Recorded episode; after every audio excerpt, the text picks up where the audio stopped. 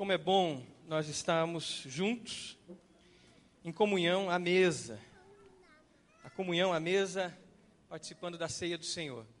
Eu, nesses quatro meses que fiquei fora, tive o privilégio de fazer parte de uma igreja reformada, e lá a ceia era toda semana. Mas não é a mesma coisa do que você participar da ceia na sua igreja local, na igreja onde você Passa os olhos e você conhece muitas pessoas, porque a ceia é uma experiência de comunhão, uma experiência à mesa, de estarmos juntos como família de Deus. Então, me sinto feliz já nesses primeiros dias de retorno, já estar tá participando da ceia junto com vocês, junto com os irmãos. E hoje tem três cultos, né? Então são três ceias.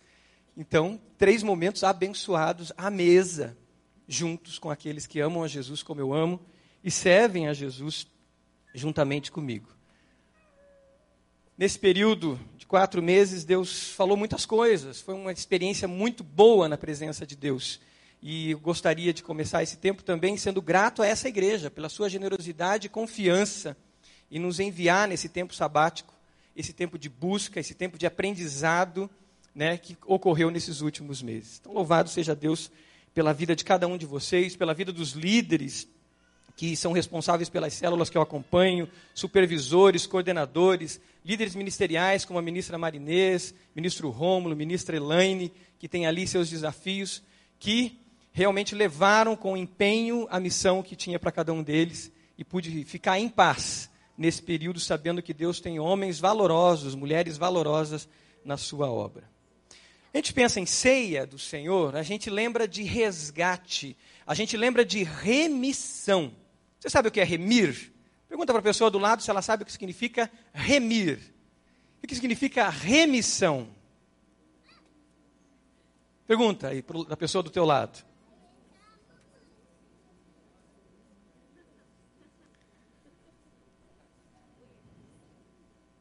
Remissão, remir. Remir é resgatar. Remir é você comprar algo que era seu e você compra, você paga para ter o direito daquilo sobre a sua posse novamente. Nós somos mordomos, nós somos administradores de tudo que o Senhor tem para nós. Todas as bênçãos do Senhor sobre nós, tudo que vem às nossas mãos, o Senhor nos coloca como responsáveis por aquilo. Somos responsáveis, prestaremos contas diante de Deus por tudo que vem às nossas mãos. Mas antes de nós olharmos para esse desafio e essa responsabilidade de ser responsável por aquilo que Deus nos deu, de prestar contas sobre aquilo que Deus nos deu, nos deu, nós temos que lembrar que nós, primeiramente, precisamos ser remidos pelo sangue de Jesus, resgatados pelo sangue de Jesus, pois é através dele que vai fluir em nós vida para que nós possamos cuidar daquilo que Ele nos deu. Do contrário, a doutrina da mordomia, a doutrina da vida cristã, da mordomia cristã, que apresenta princípios eternos, os efeitos dela não serão efetivos na nossa vida. Embora os princípios de Deus, quando aplicados, eles provocam vida, mas eles precisam passar pelas mãos daqueles que foram lavados e comprados pelo sangue de Jesus. Amém? Eu gostaria que você abrisse sua Bíblia lá em Efésios, capítulo 5, versículo 15 em diante. Eu quero meditar com os irmãos sobre mordomia da vida. E eu quero destacar três áreas da mordomia da vida que são relevantes quando pensamos na vida como um todo: o tempo, o trabalho e o dinheiro. São três áreas da nossa vida que influenciam o nosso todo quase e que diz muito sobre nós, sobre quem nós somos. E esse texto de Efésios, capítulo 5, versículo 15 em diante, nos traz algo muito importante dentro desse desafio dessa responsabilidade nossa. Todos encontraram? Diga amém. Que bom. Então vamos ler. Se tem alguém sem Bíblia perto de você, compartilha com essa pessoa. O texto diz: Tenham cuidado com a maneira como vocês vivem, que não sejam como insensatos, mas como sábios. Outra tradução diz: não sejam como tolos, aproveitando ao máximo cada oportunidade, porque os dias são maus. Portanto, não sejam insensatos, mas procurem compreender qual é a vontade do Senhor. Quem foi aluno do CFI ou é aluno do CFI, sabe da importância de quando a gente estuda a Bíblia, a gente ter mais de uma tradução à mão. Né? E eu fui buscar em outra tradução mais literal esse texto, que é a João Ferreira de Almeida, e eu gostaria de ler nessa nova tradução da João Ferreira de Almeida esse texto, buscando uma palavra mais literal do, do que é realmente cuidar do tempo na nossa vida. A João Ferreira de Almeida já diz o seguinte, lá no slide 4 acho que tem. Vejam prudentemente como vocês vivem. Guarde essa palavra, prudentemente. Que não seja como insensatos, mas como sábios. Mas aqui tem uma palavra muito importante que é traduzida literalmente do grego. Remindo todo o tempo, ou remindo o tempo, porque os dias são maus. Remir o nosso tempo. Assim como nós fomos resgatados por Jesus, fomos remidos, fomos comprados por alto preço, o preço do sangue de Jesus derramado da cruz. Como diz a palavra, não fomos comprados pelo preço de ouro ou prata, mas comprados pelo sangue de Jesus. A palavra aqui nos ensina a remir o nosso tempo, a comprar de volta, a pagar o preço para ter o domínio sobre o nosso tempo. O que acontece é que o tempo se vai, o tempo passa. Era ontem que o meu filho tinha nascido, pouco tempo. Já está com cinco anos e eu olho e falo, Senhor, como passou? Como foi rápido? Se você olha para a sua vida, você olha como as coisas passam. E de repente você até planeja, sonha, mas se você não toma posse do tempo, se você não for se você não remir o tempo, passou. E de repente aqueles sonhos que a gente tinha lá no dia 31 de dezembro, no dia 1 de janeiro, você olha para o calendário e já estamos em fevereiro. Um mês se passou. E o tempo não foi remido o tempo não foi comprado de volta, pois ele vai embora. Ele se esvai pelos nossos dedos. Precisamos remir o tempo. O princípio que está nesse texto é que os dias são maus. E se os dias são maus, nós precisamos remir o tempo, pois se não remirmos esse tempo, esse tempo nosso vai ser absorvido pelos dias maus que vivemos naturalmente, o nosso tempo, a nossa vida, será consumida pelos dias maus. Precisamos resgatar então o nosso. Você tem tempo? Por exemplo, você tem tempo para fazer exercícios físicos? Você tem tempo de qualidade para estar com seus filhos? Você tem tempo de qualidade para a sua esposa? Tempo de qualidade para servir a Deus? Tempo de qualidade para estar na presença de Deus? Pergunte para um infartado que sobreviveu se ele tem, tem tempo para fazer exercício físico. Quando a gente vai para o médico, o médico manda a gente fazer exercício físico, a gente diz: Não tenho tempo, doutor. Como que eu vou fazer isso? E você dá uma lista da sua agenda que se organiza rapidamente naquele momento, dizendo que não tem tempo. Mas o infartado que sobrevive, na outra semana, mesmo todo capenga, ele está lá às seis horas da manhã no Parque Bacaxiri. Não é isso? Ele vai lá no Parque Barigui, naquela névoa toda, caminhar. Por quê? A vida mostrou que ele precisava urgentemente, e uma oportunidade foi dada para que ele urgentemente resgatasse, remisse para si o tempo. O texto ainda diz no versículo 15: Vejam prudentemente, prudentemente como vocês andam, que não sejam como tolos, mas como sábios. Esse advérbio prudentemente no grego, ele significa literalmente com precisão. Olhem com muita precisão como vocês vivem. Porque os dias são maus. Os dias, ou esse mundo, nos leva a viver as consequências do pecado. E as consequências do pecado é o quê? morte, destruição, dor, violência, corrupção. Se não remirmos o nosso tempo, se não nos apropriarmos do nosso tempo, naturalmente seremos levados a isso. Então, remir é ter precisão com aquilo que escolhemos fazer, isto é, fazer as coisas que devem ser feitas e do jeito que devem ser feitas. Olhar com diligência, com cuidado, com atenção, com precisão, fazer o que deve ser feito e do jeito que deve ser feito. Pois com facilidade nós vamos nos dispersar. Com facilidade, nós criamos as nossas desculpas esfarrapadas com relação ao tempo. E o arrependimento do comportamento fútil que desperdiça esse tesouro mais precioso que Deus nos deu, chamado tempo, chamado vida. Alguns dizem que tempo é dinheiro. Mas tempo não é dinheiro. Tempo é vida. É vida.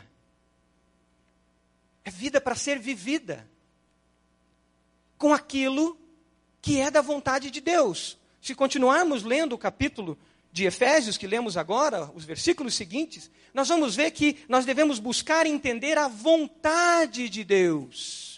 E quando eu vou remir o meu tempo, eu vou remi-lo para colocá-lo, inseri-lo dentro da vontade de Deus. Daquelas prioridades que são perenes para a nossa vida. Gastar tempo com Deus, tempo de intimidade. Gastar tempo com a nossa família, tempo de qualidade. Tempo com os nossos filhos, tempo com a nossa saúde. Pois quando nossos filhos caem nas drogas, a gente não vai precisar mais de uma hora por dia com eles. Nós vamos precisar de um dia inteiro com eles. Aquela uma hora que nós não tínhamos por dia, talvez antes de dormir, para gastar um tempo, para investir um tempo, para viver um tempo com eles, ela vai se tornar em dias e dias de dor. Você tem uma agenda? Você estabelece prioridade de acordo com os ciclos da sua vida? Pois o tempo se aplica de acordo com os ciclos da nossa vida também. Quando somos solteiros, e aqui nós temos adolescentes e jovens, você tem prioridades que são relativas a esse momento da sua vida. Elas podem passar.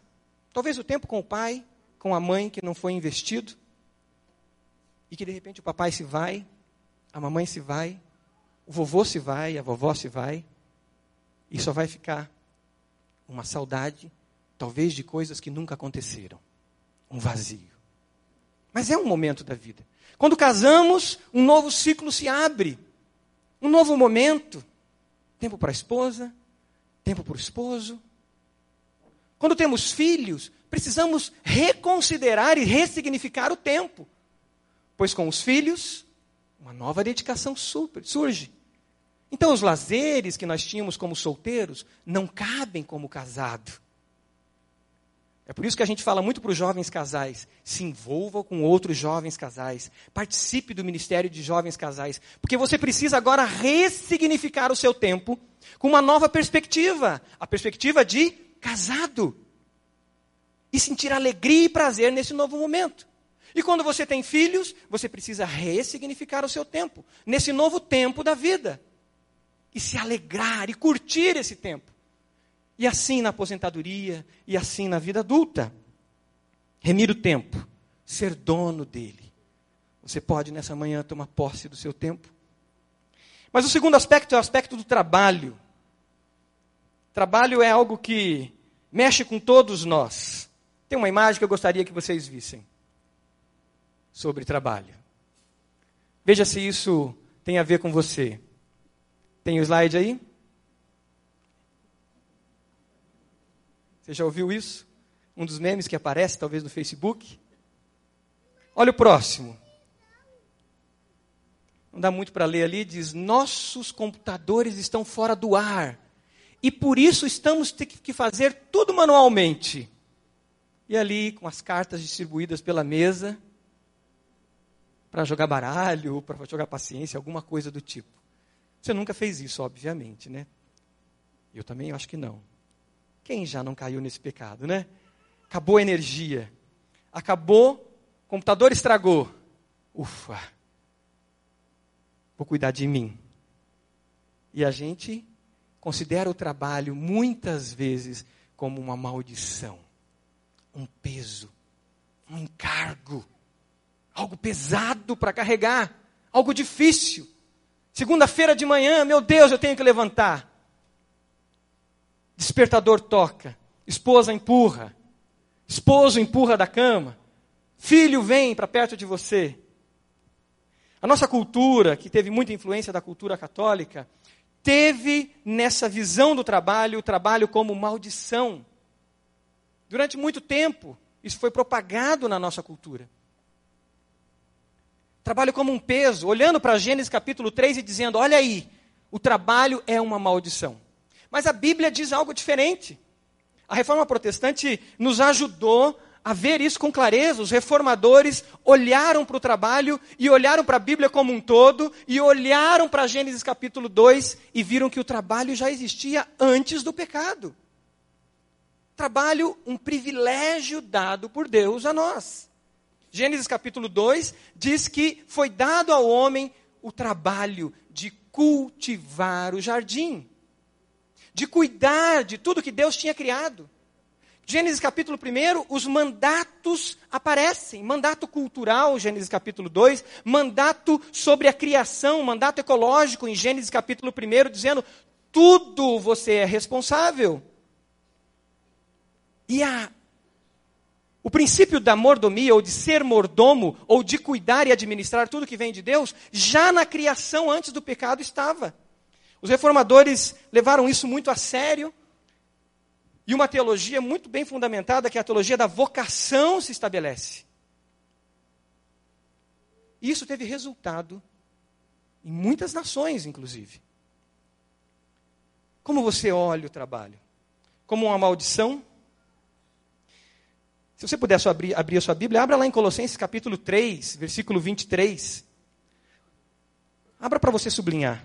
Mas o texto também está na tela. Diz o seguinte: Tudo o que fizerem, façam de todo o coração, como para o Senhor, e não para homens, sabendo que receberão do Senhor a recompensa da herança. É a Cristo, o Senhor, que vocês estão servindo. Você pode repetir comigo a última frase? É a Cristo, o Senhor, que vocês estão servindo. Não trabalhamos para homens não trabalhamos por uma grande corporação. Não trabalhamos para nós mesmos. Nós trabalhamos para o Senhor. É a Ele. Independente de onde nós trabalhamos, se em casa, se numa grande empresa, numa pequena empresa, no meu próprio negócio, se recebendo um salário ou não recebendo um salário, sendo remunerado ou não sendo remunerado, se aquele trabalho é valioso emocionalmente ou se ele não é valioso emocionalmente. Nós servimos ao Senhor. É a Ele. O Senhor nosso Deus é a plateia. É a Ele. O Senhor nosso Deus é o nosso supervisor. É a Ele que nós servimos. Por isso o trabalho também precisa ser remido Assim como nós, por Jesus, fomos remidos, comprados por alto preço, precisamos também tomar posse do trabalho e remi-lo no poder do Espírito Santo de Deus, para transformá-lo em bênção. Você já pensou em levar aquele carpinteiro, homem de dores, homem, como diz em Isaías 53, dado aos trabalhos, Isaías 53 diz. Você já pensou levar esse carpinteiro, homem de Nazaré, Jesus de Nazaré, para o seu trabalho? Como seria Jesus no seu trabalho? Você vem para o culto, domingo de manhã, a palavra fala com você, o Espírito Santo toca seu coração, você sai, Jesus quer ir com você. Isso acontece todo domingo aqui. Não sei se você já percebeu. Aí você vai para o carro, você fala, Jesus, não vai não, para casa não, Jesus. O negócio está complicado. Essa semana minha esposa não está legal. Ou essa semana meu marido está fora da casinha. Fica aqui. Aí Jesus diz: Não, eu quero ir com você. Eu quero ir para sua casa. Tá bom, então vai. O culto foi bom, foi uma benção, adorei, cantei, louvei, orei, chorei. E o Senhor falou comigo. Aí Jesus vai para sua casa. Você ora com a sua esposa. À tarde, em vez de ficar a televisão ligada o dia inteiro, você convida seus filhos para caminhar num parque. Ou para brincar em casa. Ou você vai visitar um amigo que não conhece a Jesus. E você passa a tarde com ele. E vocês falam de política, falam de esporte. E você fala que Jesus ama ele. Vai dormir. No outro dia de manhã, o telefone, uh, o telefone faz você acordar, despertador toca, você toma café e sai. De repente você encontra Jesus na porta do seu carro. E você diz: Jesus, está indo embora alguma coisa? Não, eu quero ir para o seu trabalho. Não, Jesus, no meu trabalho só tem pagão. Tem uns caras que dizem que são crentes, mas são tudo vida torta. Não vai para lá não. E Jesus diz: Eu quero ir com você. Eu quero me alegrar em ver as obras das suas mãos. Eu te dei dons, talentos, habilidades, experiência profissional. Eu estive com você. Eu quero consciência na minha presença do seu lado. Você resiste e deixa Jesus ir com você para o trabalho.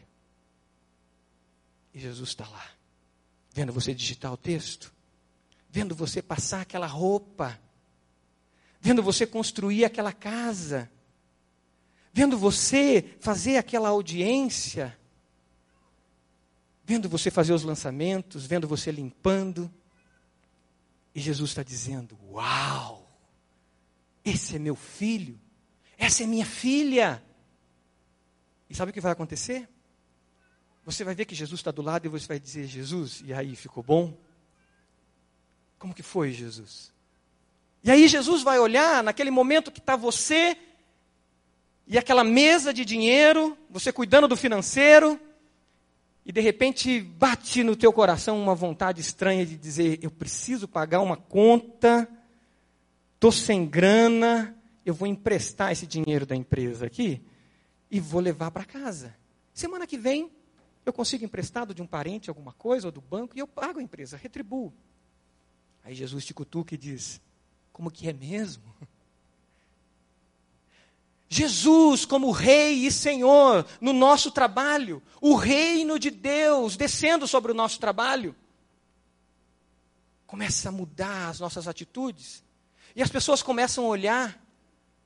Muitas vezes vem até perseguição, porque alguns vão dizer, faça isso, faça aquilo, e você vai dizer, não posso. Jesus está aqui comigo, você não está vendo? Não posso. Eu pedi, como Jesus ensinou, venha o teu reino sobre esse lugar. E o governo de Deus está nessa sala. Não posso. E talvez você vai ser perseguido. Já contei aqui uma vez da Leia, que trabalhou comigo como secretária. E lá na empresa a gente tinha ainda uma experiência, eu e meu sócio, de deixar mentir no telefone. E um dia ela disse, a gente, ou Paulo, ou alguém disse para ela, diga que eu não estou. Aí ela disse: Não posso dizer. Diga que eu não estou. Eu não posso dizer. E ela falou: Olha, ele está, mas com certeza eu te garanto, dou minha palavra, que ele vai te retornar, ou hoje ou amanhã. E desligou. E o chefe dela chamou ela para um canto e disse: Que é isso? Quem é o chefe aqui? E aí eu, como cristão que estava calado, e o meu sócio recém-convertido, eu disse: Perdão, eu pequei. Eu deveria ter sido luz nessa área aqui e não fui. E a partir dali a nossa relação com os clientes mudou. Porque o reino de Deus veio numa área que era a área de dizer no telefone: diga que eu não estou. E ela quase perdeu o emprego. Ainda bem que eu estava ali do lado. E tive que me arrepender e pedir perdão, envergonhadamente. Porque eu deveria ter agido daquele jeito antes. O reino de Deus no nosso trabalho. Aí muda a maneira da gente trabalhar. Por quê? Porque nós não trabalhamos mais para nós mesmos. Nós não trabalhamos mais para o dinheiro que nós vamos ganhar no final do mês, que vai satisfazer todas as nossas vaidades e egolatrias que temos. E muitas vezes vai satisfazer os vazios da nossa alma e as feridas no, da nossa alma que Jesus quer curar. Jesus prometeu vida abundante. Jesus disse que daqueles que crescem nele, do seu interior fluiriam rios de água viva.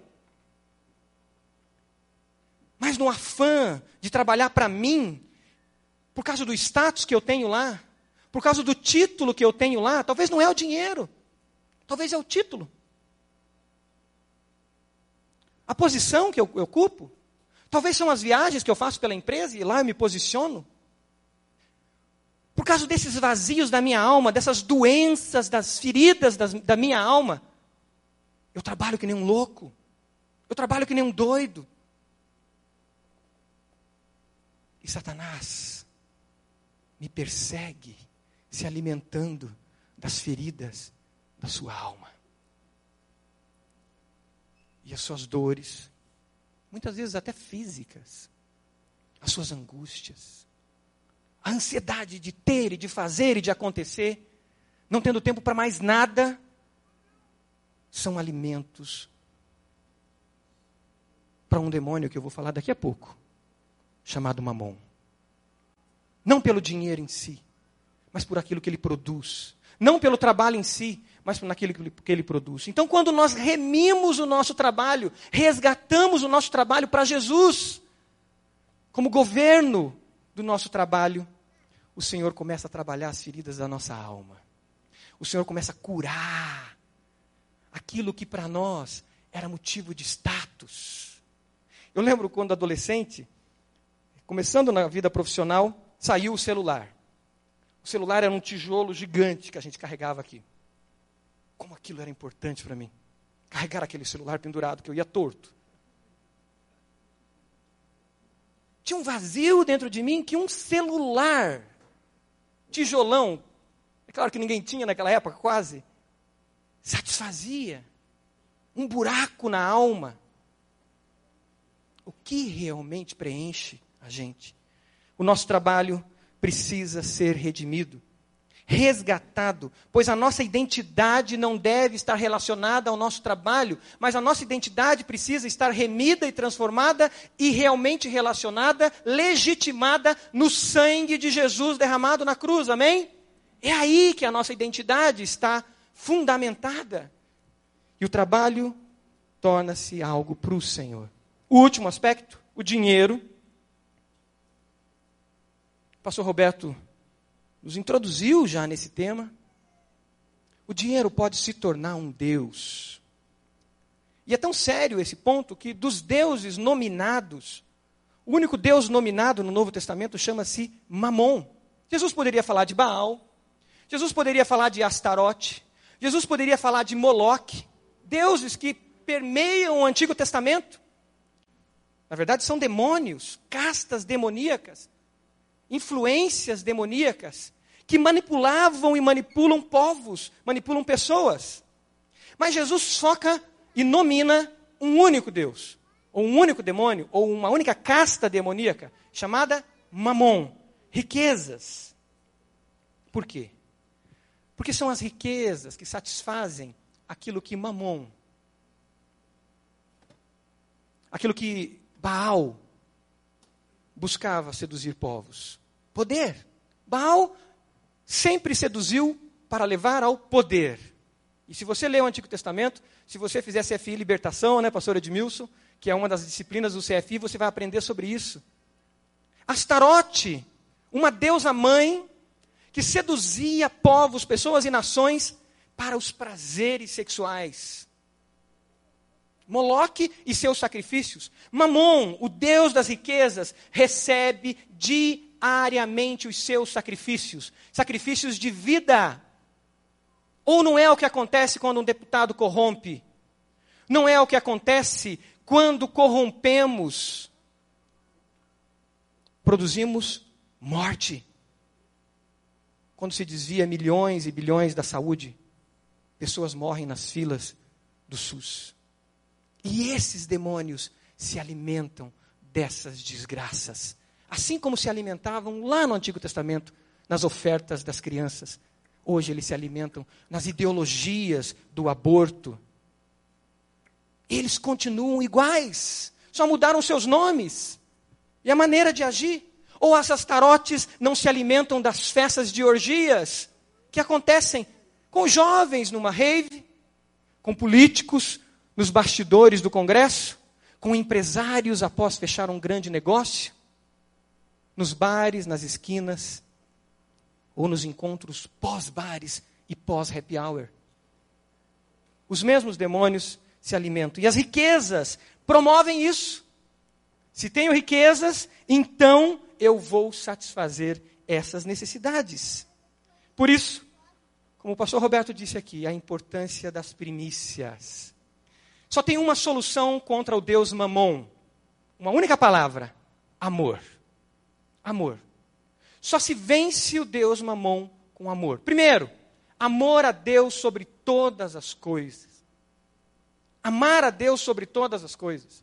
Quando nós separamos os nossos dízimos, nós estamos dizendo: Senhor, tudo que tenho e tudo que sou é teu, por isso eu separo isso e te entrego. Por isso eu separo e te entrego. É como se eu estivesse carimbando as minhas riquezas, carimbando o meu dinheiro e dizendo: tem dono. Ponto. Está carimbado.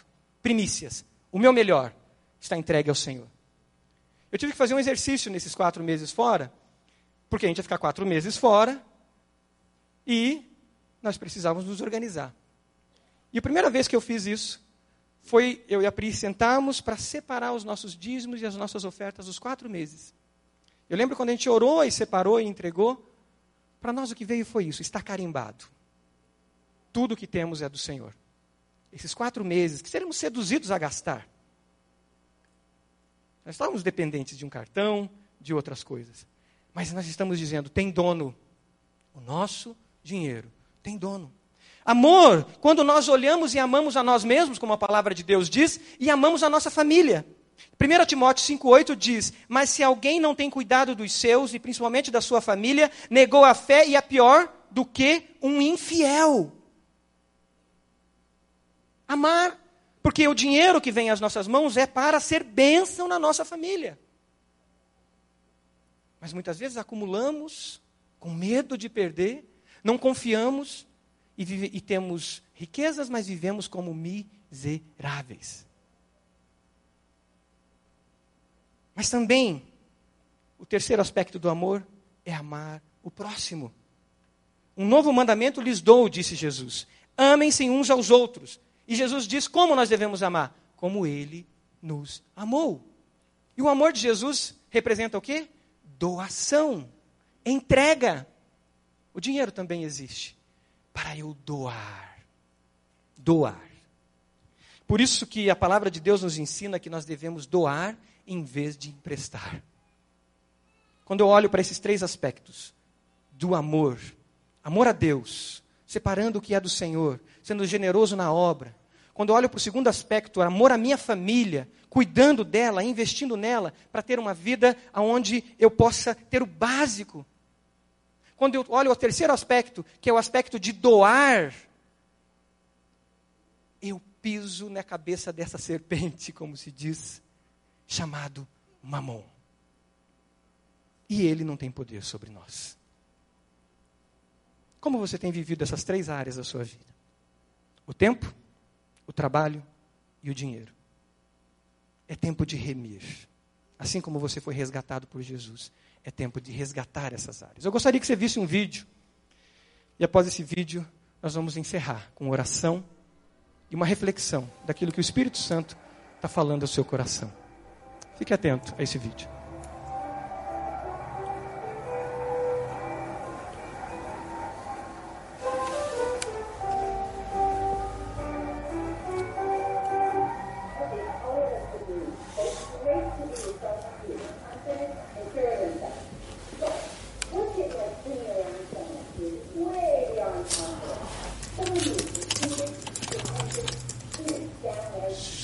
Esposa.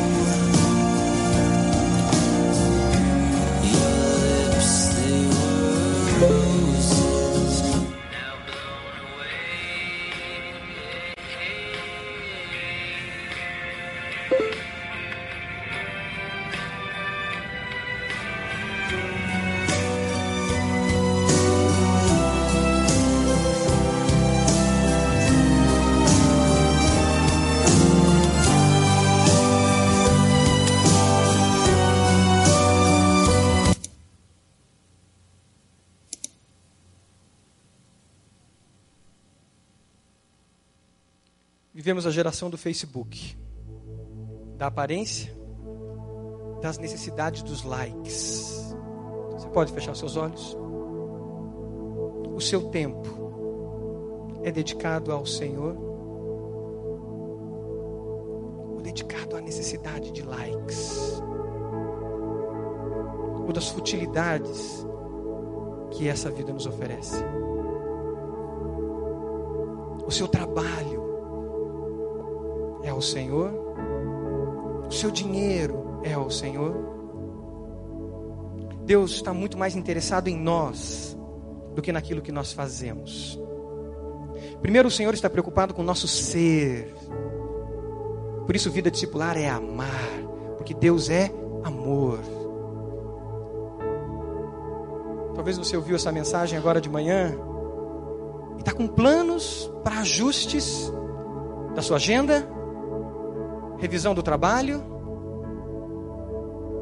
e ajustes da administração do seu dinheiro. Mas antes eu quero te dizer que Jesus está interessado em ser o Senhor da sua vida, em remir primeiro você com o sangue dele, resgatar você com o sangue dele, para que você não precise mais dos likes da vida, mas você precise dos likes e da presença do Senhor em você. Jesus é Senhor da sua vida. Jesus é o seu Salvador. Você entregou já o seu caminho ao Senhor? Eu gostaria que nessa manhã você tivesse essa oportunidade de dizer, de dar esse passo de fé, dizendo: Eu quero que Jesus seja o Senhor e Salvador da minha vida. Eu quero que o reino de Deus venha primeiramente sobre mim, no que sou, na minha essência. E com Ele eu quero trabalhar o meu tempo, meu trabalho, meu dinheiro e toda a minha vida. Eu gostaria de fazer uma oração. E se você entendeu isso, o Espírito Santo está falando com você, eu quero que você repita essa oração comigo, dizendo: diga aí, Senhor Jesus, eu sei que eu sou pecador. A minha alma tem vazios que eu tento preencher. Muitas coisas que só geram mais vazios. Mas nessa manhã eu me arrependo, Senhor. E eu quero que o Senhor vá comigo para casa. Eu quero que o Senhor vá comigo para o meu trabalho. Eu quero que o Senhor vá comigo para a minha faculdade. Eu quero que o Senhor vá comigo em todos os lugares. Pois eu quero que o Senhor venha o seu reino sobre mim. Eu entrego a minha vida a Ti, Jesus. Entrego tudo que tenho e tudo que sou. E eu quero e peço que o Senhor me encha com Teu Espírito Santo, para eu ser bênção em todas essas áreas. Eu oro assim no Teu nome, Jesus. Enquanto a igreja está com os olhos fechados ainda, você fez essa oração entregando a sua vida a Jesus, levante uma das suas mãos. Amém. Louvado seja Deus aqui na frente. Deus abençoe esses senhores e senhoras que levantaram a mão lá atrás. Deus abençoe em nome de Jesus. Aqui à minha esquerda, Deus abençoe esse jovem, Senhor ali. Deus abençoe você em nome do Senhor Jesus. Mais alguém levantou a sua mão? Aqui à minha direita, Deus abençoe em nome de Jesus. Que o Senhor os capacite, que o Senhor remova tudo aquilo que é peso e traga sobre vocês aquilo que é de Jesus. O fardo leve, o fardo leve, para que você possa guiar e caminhar com Jesus na sua vida. Eu gostaria de pedir ainda a vocês que levantaram as suas mãos, nós queremos caminhar com você pela palavra. Você pode ficar de pé, por favor? Você que levantou a sua mão. Eu gostaria que algum líder de célula, isso, fique de pé, chegasse perto desses irmãos que levantaram a mão, que estão de pé. Algum líder de célula, algum pastor, pastores, olhem para trás. Isso, abrace eles. Abrace. Tem gente em pé aqui sem ninguém abraçar eles. Por favor, não precisa ser líder de célula, não. Você que segue a Jesus, abrace uma dessas pessoas. Isso. Pastores, olhem lá quem está de pé. Lá atrás tem dois senhores de pé. Por favor, vai alguém lá, abraça eles. E começa a orar com eles agora. Começa a orar. Feche seus olhos, começa a orar com eles. Começa a pedir a bênção do Senhor sobre eles. Começa a pedir que o Espírito Santo tenha todo o controle sobre a vida deles. Alguém mais levantou a mão e quer uma oração? Levante, fica de pé. Isso, chega perto dessa pessoa que você viu que levantou a mão. Comece a orar por eles. Louvado seja Deus. Senhor, eu me uno a esses irmãos que estão orando, por esses que levantaram as suas mãos, declarando Jesus, Senhor e Salvador da vida deles.